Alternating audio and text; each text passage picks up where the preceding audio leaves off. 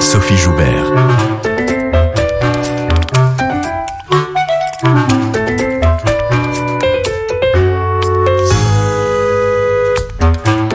Bonjour à tous et bienvenue dans Portrait d'Europe. Entre Paris et Athènes, Lénio Cacléa mène une carrière de danseuse et chorégraphe. Venue en France il y a dix ans pour étudier auprès des grands noms de la danse contemporaine, elle a travaillé avec Emmanuel Huyn, Boris Charmatz ou encore l'américaine Lucinda Childs. Née en Grèce en 1985, elle fait des allers-retours dans son pays d'origine pour y montrer ses spectacles et prépare en France un projet avec des femmes chorégraphes grecques. Quelle est la spécificité de la scène contemporaine grecque? Peut-elle être un laboratoire de création malgré la crise La notion de danse européenne a-t-elle un sens? L'art et la culture peuvent-ils lier les peuples européens au-delà des différends économiques et politiques? Portrait d'Europe, Legno.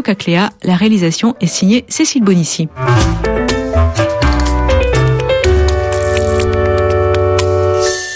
Bonjour Lénio Cacléa. Bonjour Sophie. Vous étiez à Athènes euh, très récemment. Euh, comment parler d'Europe euh, aujourd'hui alors que, alors où nous enregistrons cette émission, la mm. Grèce risque de sortir de l'euro? Oui, oui. Euh, donc le dernier voyage que je fais en Grèce, c'était pour présenter mon nouveau spectacle Margin Release dans le cadre du Festival d'Athènes. On venait de jouer donc le jour où le référendum a été annoncé. Donc euh, c'était un contexte bien particulier, très euh, très tendu, dans lequel euh, j'ai pu témoigner que la la division, enfin oui, même on peut parler de division entre ceux qui étaient pour le oui ou pour le non, ou même au moment où le référendum a été annoncé, qui était pour ce choix stratégique de Tsipras de de mettre en place un référendum pour que le peuple grec se décide sur le plan d'aide, enfin le les négociations avec les regroupes. Donc euh, j'ai vu euh, beaucoup de gens qui ne se positionnaient pas pendant longtemps euh, de, de, vouloir se positionner enfin à l'égard de ces négociations. Et vraiment, à un moment où la question de l'Europe et la participation de la Grèce à l'Europe et la relation entre la Grèce et l'Europe, ou entre le Sud et le Nord, le, la Méditerranée et le, le Nord de l'Europe, devenait, enfin, est devenu crucial et un champ de bataille, enfin presque.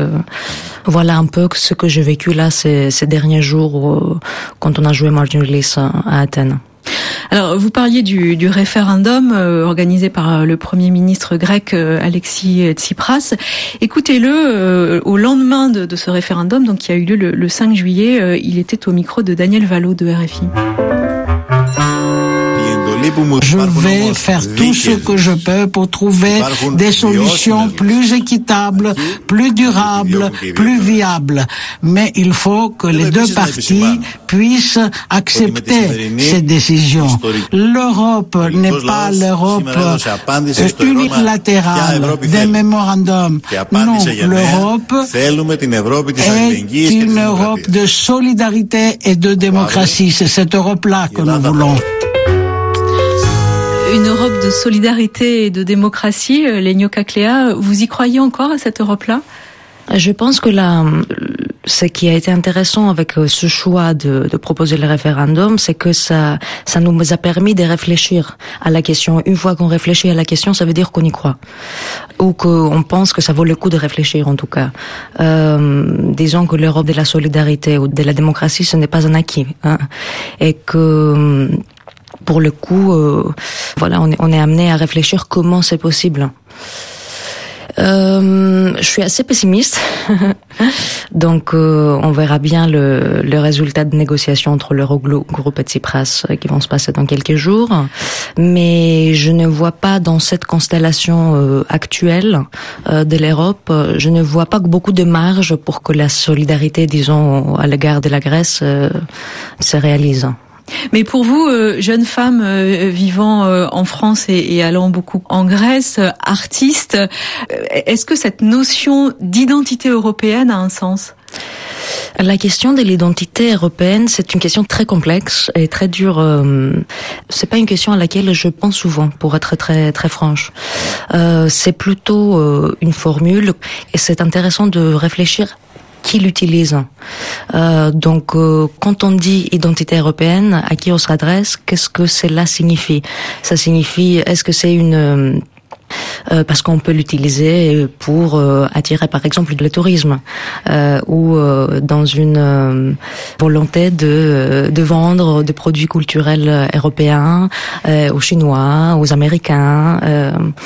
donc, disons tout d'abord que l'identité, cela ne me parle pas. Des identités un peu plus.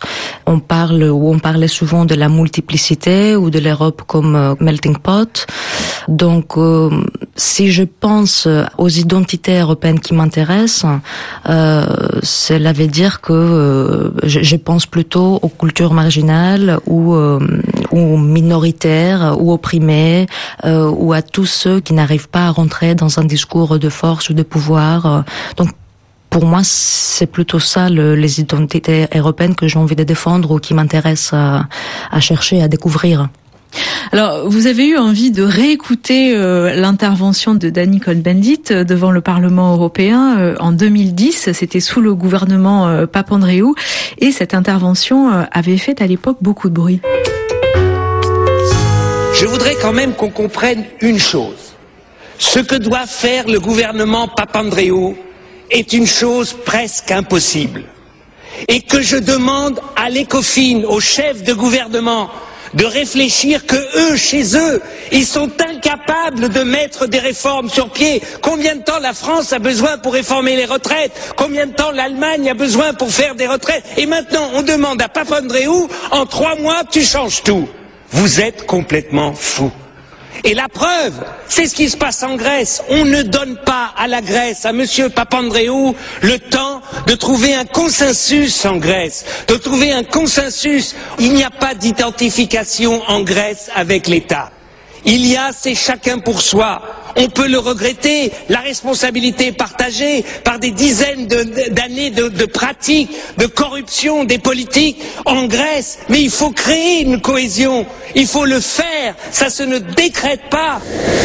Nicole Bandit, euh, qui n'a pas la, la, langue dans sa poche, c'est le moins qu'on puisse dire. Réaction à, à cet extrait, euh, Léna En fait, euh, je choisis cet extrait qui est complètement inactuel, euh, enfin aujourd'hui, mais qui a été euh, très médiatisé donc euh, à l'époque, euh, enfin surtout en Grèce, comme vous avez vu la vidéo dont je vous ai envoyé, elle est sous-titrée euh, en grec, euh, etc. C'est qui m'a semblé peut-être pertinent avec cette inactualité du discours, c'est qu'il y a des choses qui sont toujours actuelles, enfin dans ce qu'il dit. Euh, je veux dire, même si le, le gouvernement de Papandreou a été, enfin il a démissionné, on a eu cinq ans de, de politique d'austérité et un nouveau gouvernement gauche qui arrive avec Tsipras, euh, ce qui est annoncé par Combendit n'est pas très loin de, de choses qui se sont dites euh, aujourd'hui. Donc euh, voilà, c'est pour ça que je l'ai choisi. Ouais. Vous avez 30 ans, Ligno Cacléa. Est-ce que votre génération en, en, Grèce est très politisée et de plus en plus? Oui, tout à fait, ouais. Très différemment peut-être que les générations de nos parents, peut-être, euh, qui étaient de la génération de 68 en, France et des 74 plutôt en Grèce, euh, après la dictature. Mais je pense que les plans d'austérité, oui, on, enfin, et surtout la la destruction de la classe moyenne euh, et les chômages, les taux énormes de, de chômage euh, avec lesquels euh, ma génération se confronte aujourd'hui ont obligé à, à une politisation euh, et à, une, à un engagement très fort et qui se témoigne dans la ville euh, très fortement au niveau des quartiers, euh, comment les gens sont obligés de s'organiser autrement, de ne plus rien attendre de la part de l'État. Oui, donc euh, je pense que ça, ça a complètement changé déjà les rapports à l'échelle, donc euh, à l'échelle du quartier, à l'échelle locale, et un engagement et une euh, un engagement pour euh, améliorer sa vie quotidienne et à, à se solidariser, à, à s'intéresser à ce qui font les voisins et comment ils ils arrivent à se débrouiller. Euh, voilà. Donc je pense que la notion de ce qu'on appelle aujourd'hui vivre ensemble, je ne sais pas quoi. Donc, euh, je pense que cette notion-là est, enfin, euh, est devenue une question de, de vie, de survie. Alors vous faites régulièrement des, des allers-retours euh, entre Paris et Athènes, euh, Lénio Cacléa, euh, et vous voyez par ces, ces voyages le visage de, de, la Grèce et notamment d'Athènes changer. On va parler de, de, cette ville juste après un poème mis en musique que vous nous avez apporté. Je vous laisse l'annoncer. Saradaris. c'est le, c'est par l'album Magnus Eroticus, ou Magalos Eroticus de Manos Hadzidakis.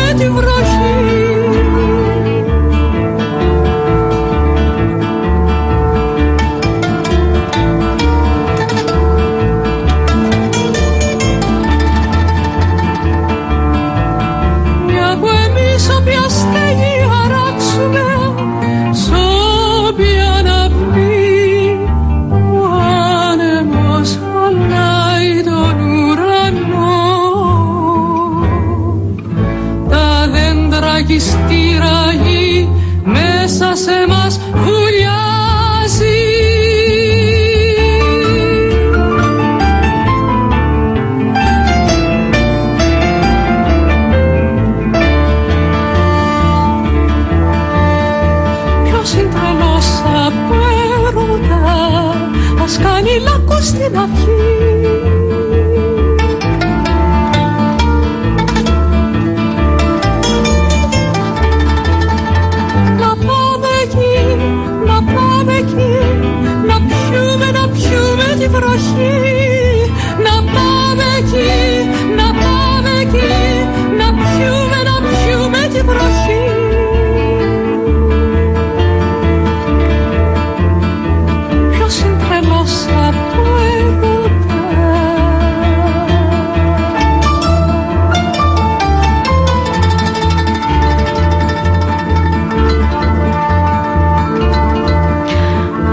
De Yorgos Sarantaris, mise en musique par Manos Adzitakis, choisi par vous, euh, Lénio Cacléa. Euh, Sarantaris était un poète euh, mort à la guerre euh, à l'âge de 33 ans. C'est pour ça que vous l'avez choisi? En fait, j'avoue que ma relation avec la musique grecque, elle n'est pas très actualisée déjà et n'a jamais été très fournie. Donc on n'écoutait jamais de la musique grecque à la maison. Et moi personnellement, je n'écoutais pas beaucoup de la musique grecque en général. Euh, puisque vous m'avez demandé de, de, chercher des morceaux euh, de, de, compositeurs grecs, cet album, donc le Magnus Eroticus, et, et celui-ci particulièrement, c'est une chanson que je trouve vraiment magnifique. Et enfin, le, le poème parle de l'amour, hein, donc. Euh, il dit euh, justement ce qui est fou d'amour, qu'il aille faire un trou pour boire l'eau de, de, la pluie. Ça caractérise une, une génération, pas la mienne, mais c'est une chanson que j'aime beaucoup. tout simplement. Euh, vous avez grandi euh, à Athènes, euh, dans un quartier plutôt populaire. Vos deux parents étaient artistes. Est-ce que vous, vous diriez que vous avez reçu une éducation européenne, Lénio Cacléa? Oui, enfin, mes deux parents ont vécu pas mal d'années à Londres, où ils ont étudié. mon père le théâtre, ma mère la danse la raison pour laquelle ils sont rentrés en Grèce sont pas euh, très assumées, je pense, de, de, de, leur côté. Ils auraient pu continuer à Londres. Donc, euh, je pense que ils, oui, ils m'ont, ils m'ont toujours euh, parler de l'étranger, de l'éducation à l'étranger ou en Europe, comme quelque chose qui pourrait me permettre d'ouvrir les champs, disons, de, la pensée ou euh, des échanges, enfin des échanges artistiques.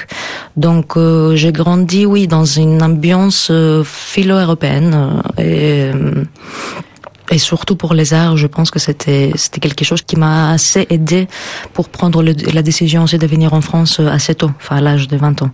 C'était évident que pour vous, il fallait regarder plutôt vers l'ouest et pas vers l'est, parce que en même temps, la Grèce géographiquement est un pays qui regarde aussi beaucoup vers l'Orient. Oui, la Grèce, enfin ou en tout cas le, les milieux artistiques est assez francophile, surtout avec les années surréalistes, enfin avec Breton ou avec les peintres surréalistes, enfin, etc. Mais même avec d'autres types, enfin avec les situationnismes, par exemple avec Debord ou avec Mai 68, etc. En tout cas, le, les milieux artistiques étaient, euh, on lisait, on lisait de, des écrivains français, euh, et c'était aussi une je sentais une certaine proximité avec la, la manière de vivre des Français. Une culture qui pense, qui croit au temps libre, une culture qui aime bien le vin. Euh, disons que c'est ces deux caractéristiques qui me faisaient vouloir vivre dans ou essayer de vivre dans cette société. Euh, donc le passage entre la Grèce et la France, même si euh, il s'agit évidemment dans, enfin, les changements que je devais faire euh, juste par le simple fait d'apprendre le français et commencer à réfléchir en français, elle est énorme. En même temps, je sentais qu'il y avait des points de ressemblance ou de voisinage qui me permettaient de faire ces pas-là. Le quartier euh, d'Athènes dans lequel vous avez vécu, euh, Ambelokipi, Ambelokipi, oui, des, champs de vignes, si, j'ai bien prononcé, euh, était un quartier et toujours un quartier assez cosmopolite. Ouais, cosmopolite, très populaire. Au, au début, Ambelokipi, c'était parce qu'il s'est euh, dans les années, je sais pas, 50 ou après la deuxième guerre mondiale, c'était plutôt un quartier euh, un peu hors du centre qui euh, dans lesquels les bourgeois ont, se sont installés pour être en dehors du centre, enfin plus calme, ce qui n'est pas du tout le cas aujourd'hui. Aujourd'hui, Ambelokipi, c'est c'est vraiment un quartier du centre, très populaire, euh, dans lequel il y a beaucoup de familles de Philippins qui habitent. C'est un quartier qui n'est pas très loin des quartiers bourgeois du Nord. Et en Grèce, les familles bourgeoises du Nord ont très souvent de femmes de ménage qui viennent des Philippines. Et donc, euh, le quartier Ambelokipi était un quartier qui n'était pas très loin de là où ils travaillaient. Donc, euh, chez les bourgeois du Nord, d'autres de, quartiers des psychicos. Donc, euh, à Ambelokipi, il y avait beaucoup de Philippins à l'époque où j'ai grandi. Il y en a encore. Et ils sont de plus en plus... Euh, pas envie d'utiliser le mot intégré, mais en tout cas, il semble vraiment avoir euh, trouvé une vie communautaire.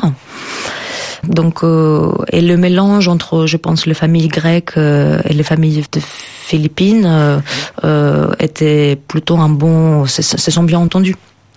Le visage d'Athènes euh, a beaucoup changé ces dernières années, euh, notamment, euh, vous me disiez ça en, préparant cette émission, parce que l'émigration a, beaucoup changé. Mm. Je voudrais vous faire écouter un, reportage de, 2015. C'est le témoignage d'un Érythréen qui arrive au Pirée. I come from Somalia, you know, so I'm je viens de Somalie et je suis si content de venir en Grèce. Il y a trop de guerres dans mon pays. En Grèce, il y a la paix. C'est pour ça que je suis heureux.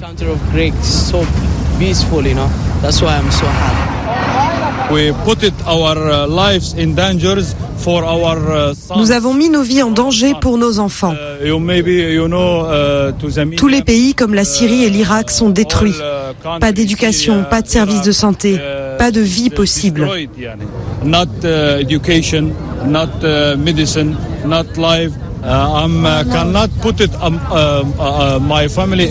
Je ne peux pas mettre ma famille en danger comme ça, uh, car peut-être que moi je meurs, mais un membre de ma famille restera vivant. Donc je suis venu seul et après on verra.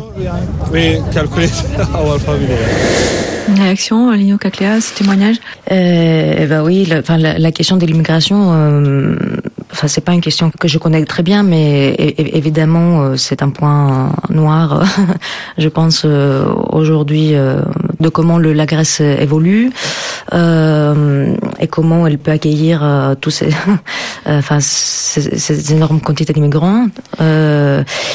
Et c'est ça aussi l'Europe, hein, une Europe qui, qui rejette euh, les migrants à ses frontières. Oui, oui, oui, tout à fait. Et pour parler du changement d'Athènes, euh, c'est sûr que de plus en plus, là, en visitant Athènes, surtout au centre, enfin, à la place de Omonia, le changement est, flagrant. ou à, d'autres quartiers qui étaient plutôt bourgeois dans les années 80, comme Kipseli par exemple, où il y a de plus en plus de migrants qui vivent dans des conditions vraiment épouvantables. On a beaucoup parlé de, de politique, Lénio Cacléa, de, de la Grèce, de la crise en Grèce. On va parler de danse et de vos spectacles en tant qu'interprète et chorégraphe. L'Europe de la culture Lénio Cacléa, vous restez avec nous. On se retrouve dans quelques minutes sur RFI. Portrait d'Europe. À tout de suite.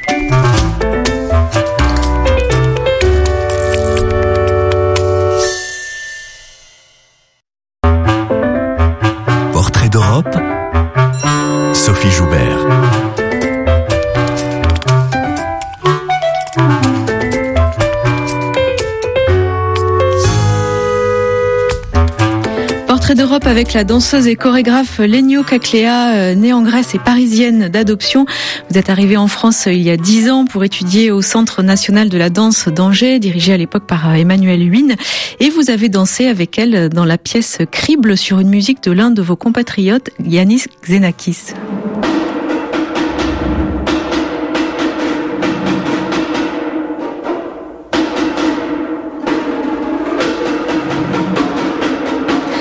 Morceau s'appelle euh, Perséphasa. Euh, Xenakis, c'est un artiste important pour vous. Euh, son parcours d'exilé grec en France est emblématique. Mmh, oui, enfin son, engagement politique, mais aussi mais aussi sa, disons sa génie, enfin artistique. C'est un compositeur que j'aime beaucoup, euh, et ça a été une, ça a été une, une expérience très intéressante, euh, la création de la pièce Crible, dans laquelle je dansais, euh, la pièce d'Emmanuel Wynne. Il y avait des musiciens live euh, et c'était c'était super de pouvoir danser avec cette musique. Hein.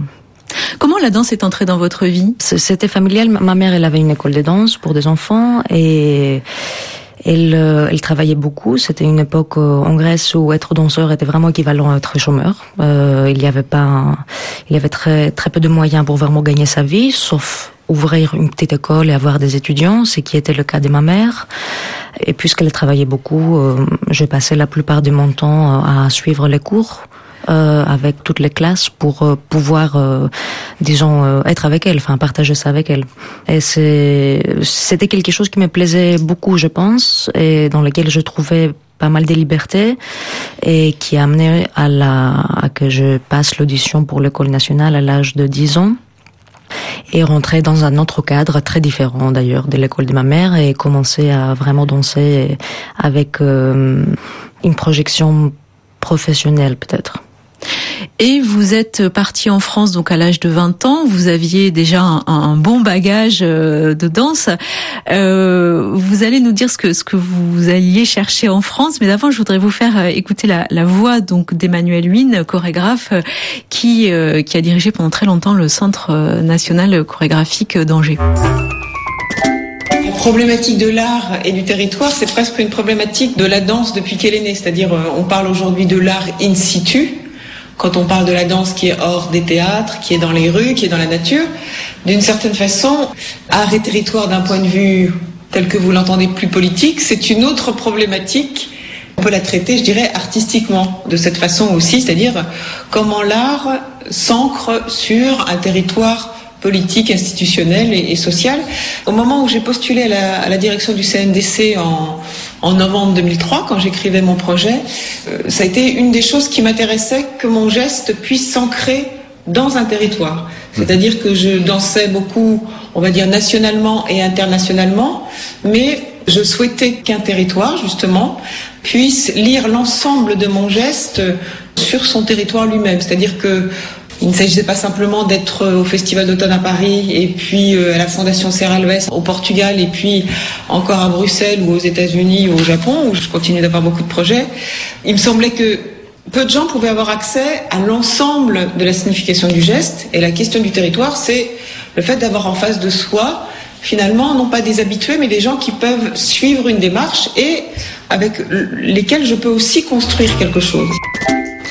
Art et territoire, art et politique, ça vous parle, Ligno Cacléa Oui, évidemment, et comment, enfin, surtout comment peut-on envisager que ça soit pas comme ça Enfin, comment l'art n'est pas lié à, à son enfin au territoire là où national, est, national ou enfin ou local, là où elle est créée en tout mm. cas, euh, ou comment peut-on envisager que avoir un corps ou pratiquer ce qu'on pratique aujourd'hui avec euh, avec notre corps n'est pas, je ne sais pas si c'est un acte politique, mais il y a des dimensions politiques euh, à l'intérieur. Je veux dire, euh, on pratique tous le fait d'avoir un corps ou de d'utiliser notre corps, donc cet usage-là ou plutôt les plusieurs usages qu'on fait de dont on fait de, de, de notre corps sont politiques, euh, de, du fait qu'on connaît une voiture ou plutôt un vélo ou qu'on prend le, le, transport euh, en commun ou euh, euh, qu'on va à la gym ou euh, on fait de la danse ou on change de sexe ou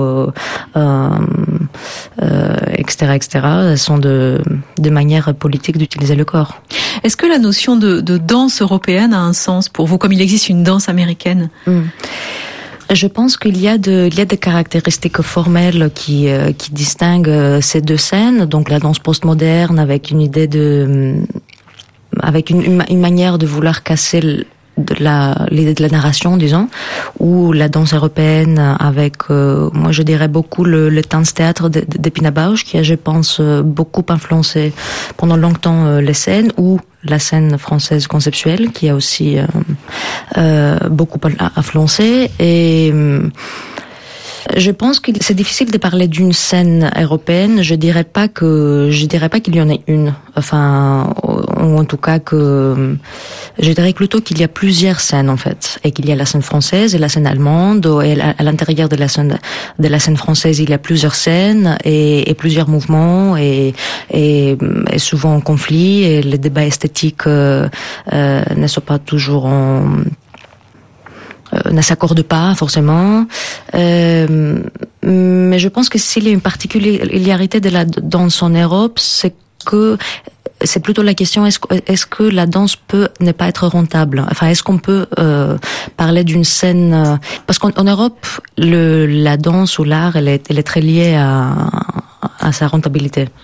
Enfin, je pense. Alors qu'en Europe, on a, il y a encore ce rêve-là de faire de l'art, euh, euh, enfin autrement. Avec des subventions Oui, voilà, avec des subventions. Donc c'est vraiment une différence de modèle de production Oui, voilà.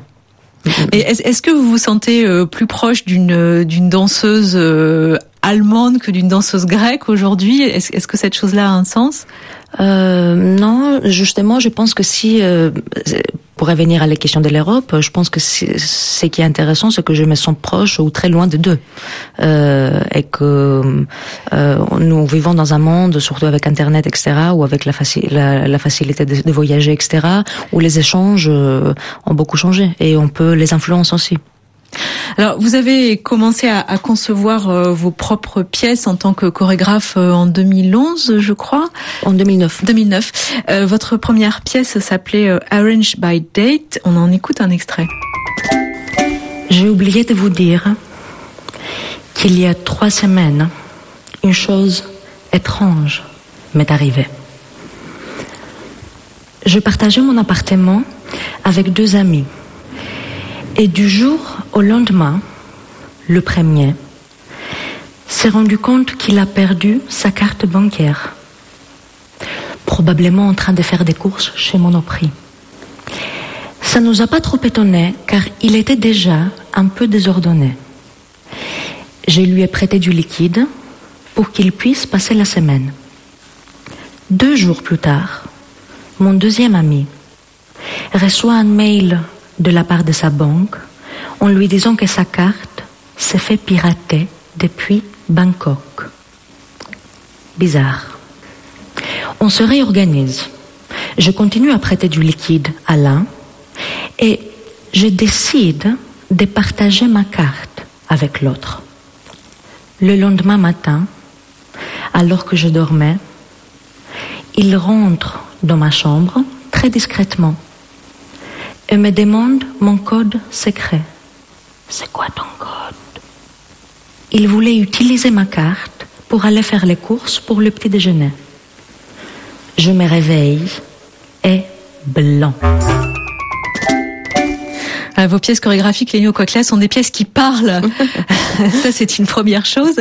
Euh, la deuxième chose, c'est le, le, sujet de cette pièce, euh, c'est les codes, notamment les, les, codes bancaires et par extension la dette.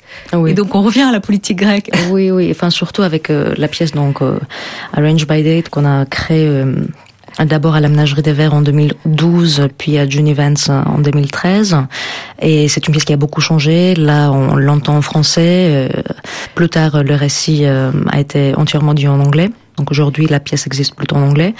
Euh, C'était une pièce, euh, oui, avec laquelle on a voulu s'intéresser, enfin, on a voulu s'interroger plutôt sur cette question de la dette, en fait. Et à l'époque, on, avait beaucoup lu de Nietzsche sur ce qu'il dit sur la dette, ou plutôt de Maurizio Lazzarato, comment il utilise Nietzsche, comment il parle de la dette, et comment la dette est liée à la question du mémoire et qu'il faut avoir un mémoire pour euh, se rappeler de sa dette. Et euh, c'était aussi une manière de parler, enfin de, de s'interroger sur les automatismes d'aujourd'hui. Qu'est-ce que ça veut dire de ne plus passer par l'échange d'argent, mais automatiser cette, euh, cette action-là par le fait d'avoir une carte bancaire et juste taper ce code pour que le paiement s'efface. Et, et qu'est-ce que ça veut dire aujourd'hui d'avoir tellement de codes pour pour entrer dans sa banque? Donc Arrange by Date, c'était un récit euh, qu'on a écrit ensemble avec euh, Lou Forster et, et que je danse. Enfin, c'est un récit dansé. On l'appelle plutôt une autofiction. Une autofiction sur l'argent, les mémoires, euh, le code, l'expérience de code euh, contemporaine des codes. Euh, et, et, oui, c'était, on a, on a commencé à écrire donc cette, ce récit-là quelques c'est en 2012, oui, donc c'est quelques années quand même après la, le déclenchement de la crise en Grèce, mais alors que le sujet était très actuel. Euh. Mais comment la danse peut trouver les, les outils pour prendre à bras le corps ces questions-là? Euh... Et justement les faire circuler euh, à l'échelle européenne, puisque alors votre pièce parle, mais, mais ça parle quand même un peu moins que des pièces de, de théâtre qui peut-être circulent moins. Euh, pour le coup, Arrange by Date, c'est une pièce qui parle beaucoup. C'est, c'est, vraiment un récit qui dure 40 minutes. Euh, euh, ce n'est pas du théâtre dans le sens où il n'y a pas de personnage ou que, euh, et que le, le, texte, la parole, elle est vraiment incorporée euh, dans un ou euh, adressée par un corps en danse, donc en mouvement. Euh, comment on peut partager ces, ces réflexions-là? Je pense qu'on les partage. Je pense que si il y a énormément de blogs qui écrivent dans laquelle les gens écrivent sur la dette, sur leur expérience de code, sur leur expérience, enfin notre recherche justement de comment écrire euh, sur cette question-là passait aussi par euh, lire les récits des autres. On va parler dans un instant de votre dernière création, euh, Margin Release, que vous avez dansé notamment à Athènes. On fait une pause avec un morceau de Rebetiko, la musique traditionnelle grecque interprétée par Svitiria Bellou et Tsitsanis.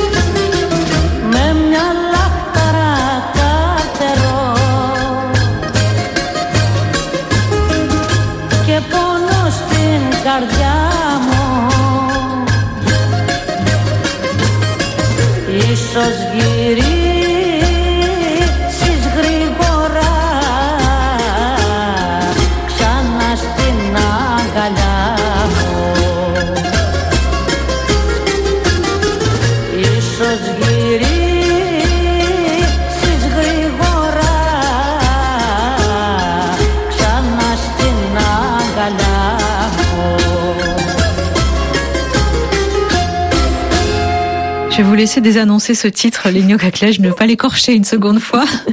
Oui, Horisha Manadelina, on se séparait euh, à l'aube. Euh, donc, euh, c'est marrant comment ça peut euh, apparaître euh, cliché d'entendre euh, du rebetiko aujourd'hui, surtout par quelqu'un qui vient de la Grèce, une danseuse aujourd'hui.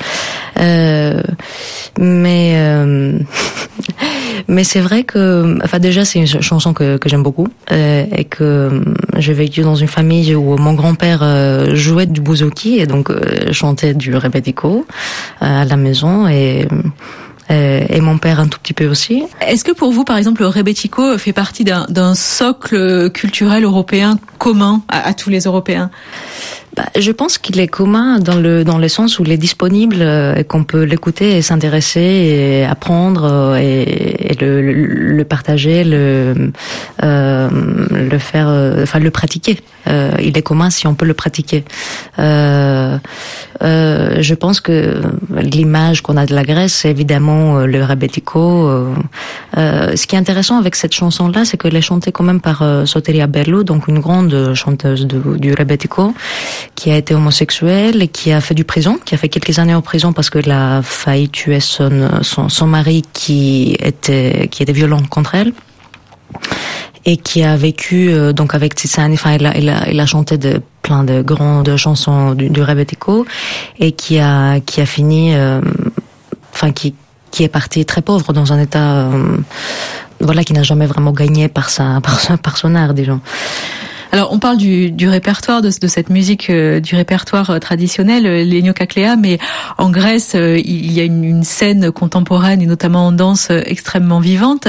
je voudrais qu'on écoute un extrait de votre dernière création, Margin Release, un duo avec un autre danseur, Karem Gelebek, et vous avez récemment joué cette pièce au Festival d'Athènes. On en écoute un extrait.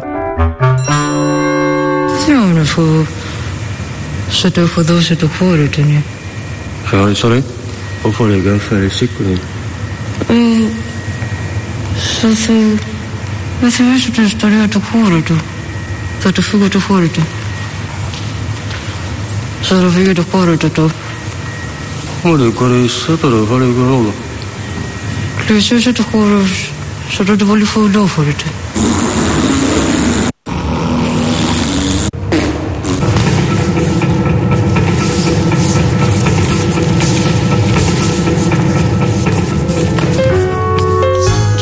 Parlez-vous dans ce spectacle, Lino Cacléa ah, Voilà. Donc, euh, c'est donc euh, d'abord le c'est une c'est une manière de parler comme si on avait un masque.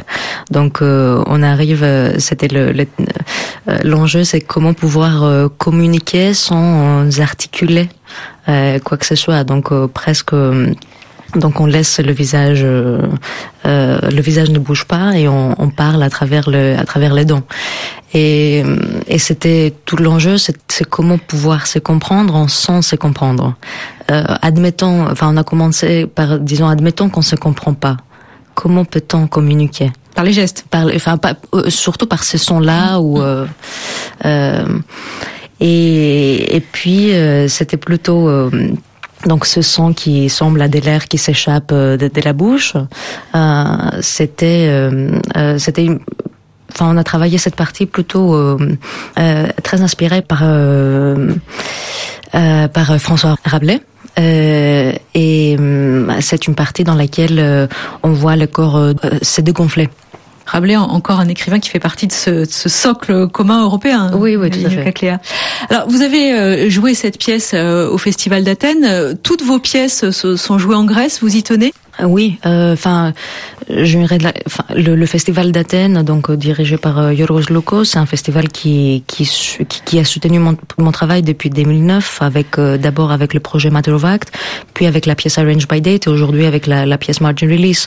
Donc, en effet, et même le la collaboration avec Lucinda Childs aussi, on a pu la présenter à Onassis Foundation. Donc, à chaque fois, on arrive à, j'arrive à avoir des, des partenaires en Grèce et à présenter mon travail là-bas.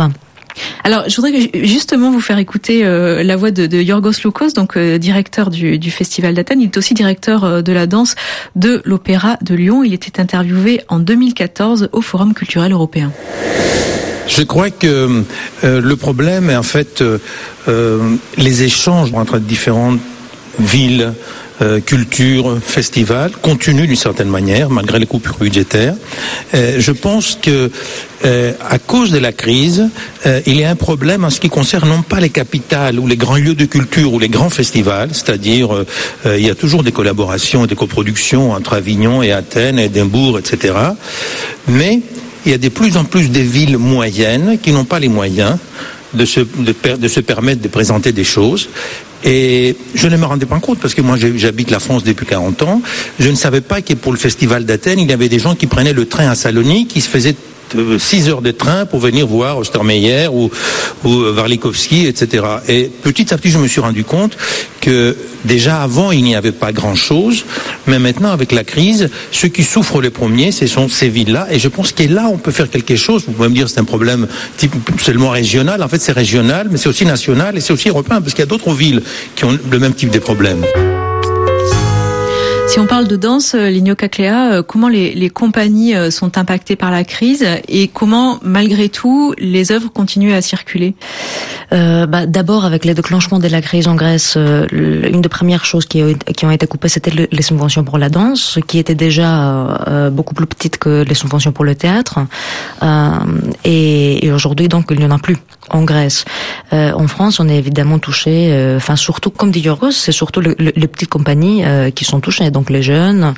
Euh, pour lesquels, donc dont je fais partie de la jeune génération, pour, pour, nous, euh, euh, ça devient de plus en plus compliqué de trouver des partenaires et de, diffuser le travail. Comment on y arrive? Bah, il y a encore des structures évidemment, mais on y arrive pas mal avec euh, avec quelques programmes européens, euh, comme l'ESPA par exemple en, Grèce. Euh, en France, il y avait le ce qui arrête aujourd'hui, mais il y avait le module danse par exemple. Euh, mais on, on, y arrive en résistant, enfin en trouvant, en cherchant encore des moyens pour le faire. Mais, est-ce que des modèles alternatifs se créent? Oui, je pense qu'il y a il y a des, des initiatives euh, locales euh, qui essayent de qui essayent de, de, faire les liens entre la production artistique euh, et de des artistes internationaux, disons, je sais pas ce que je sais pas ce que ça veut dire, mais des artistes internationaux et la production locale. Euh, c'est un champ qui qu'on peut euh, qui est intéressant aujourd'hui. Alors vous préparez un, un grand projet euh, pour pour l'année prochaine euh, pour mieux faire connaître la scène chorégraphique grecque et notamment les femmes chorégraphes. De quoi est fait ce projet et pourquoi on ne connaît pas mieux justement ces, ces chorégraphes? Euh, bah justement pour le raison de moyens, comme on, comme on vient de parler. Donc je pense que pour le, le chorégraphe grec, déjà c'est très compliqué de produire. D'abord c'est très compliqué de, de, produire et puis de diffuser leur travail. Euh, donc la proposition m'a été faite par le Quartz, la scène nationale de Brest et Mathieu Bonvillet, le, son directeur, avec lequel on va envisager une programmation euh, avec des femmes chorégraphes grecques pour euh, pour l'année prochaine. Euh, je pense que le grand enjeu, euh, c'est de pouvoir euh, créer un contexte dans lequel le travail peut être vu et, et soutenu, et pas dans un dans une tentative euh, euh, vraiment de d'aider la, la, production la production grecque. Euh, et aussi de se poser des questions justement parce qu'on a pas mal parlé de ce que c'est cette identité grecque ou les identités européennes euh, aussi pour euh, euh, pouvoir proposer un, un récit de cette identité beaucoup plus complexe, je pense, de ce qu'on pense. Donc les Grecs, euh, on, on, va on va, il y aura à la fois des Grecs qui produisent en Grèce, mais aussi des Grecs qui sont partis et qui travaillent ailleurs ou qui voyagent beaucoup, ou, euh, des Grecs qui, euh, enfin, qui ne travaillent plus en Grèce. Justement, qu'est-ce qui émerge de, de, ces spectacles que vous voyez pour élaborer ce, ce projet? Je pense qu'il y a pas mal de projets collectifs qui se mettent en place en Grèce euh, depuis depuis que la crise a été déclenchée, euh, et beaucoup plus de collaboration, beaucoup plus de solidarité aussi, euh, sans laquelle je pense aucun projet artistique en danse pourrait voir le, euh, le jour. Mais est-ce que vous voyez encore aujourd'hui euh, l'Europe comme une possibilité de, de dialogue, d'échange, quelque chose de, de, fécond, malgré tout ce qu'on vient de dire, malgré la crise, malgré les différents politiques? Euh, ça dépend quelle Europe. Euh, une, une, Europe euh, néolibérale qui parle de l'art de la rentabilité, pour le dire comme, comme ça, ou oui, en effet, une Europe qui, euh, qui s'intéresse euh, euh, assez aux, cultures marginales. Et une Europe comme une question de pouvoir, donc euh, quel type de pouvoir, euh, euh, comment on peut s'intéresser aux cultures cachées ou oppressées ou opprimées dans l'Europe. Donc moi, c'est plutôt cette Europe-là qui m'intéresse en tout cas.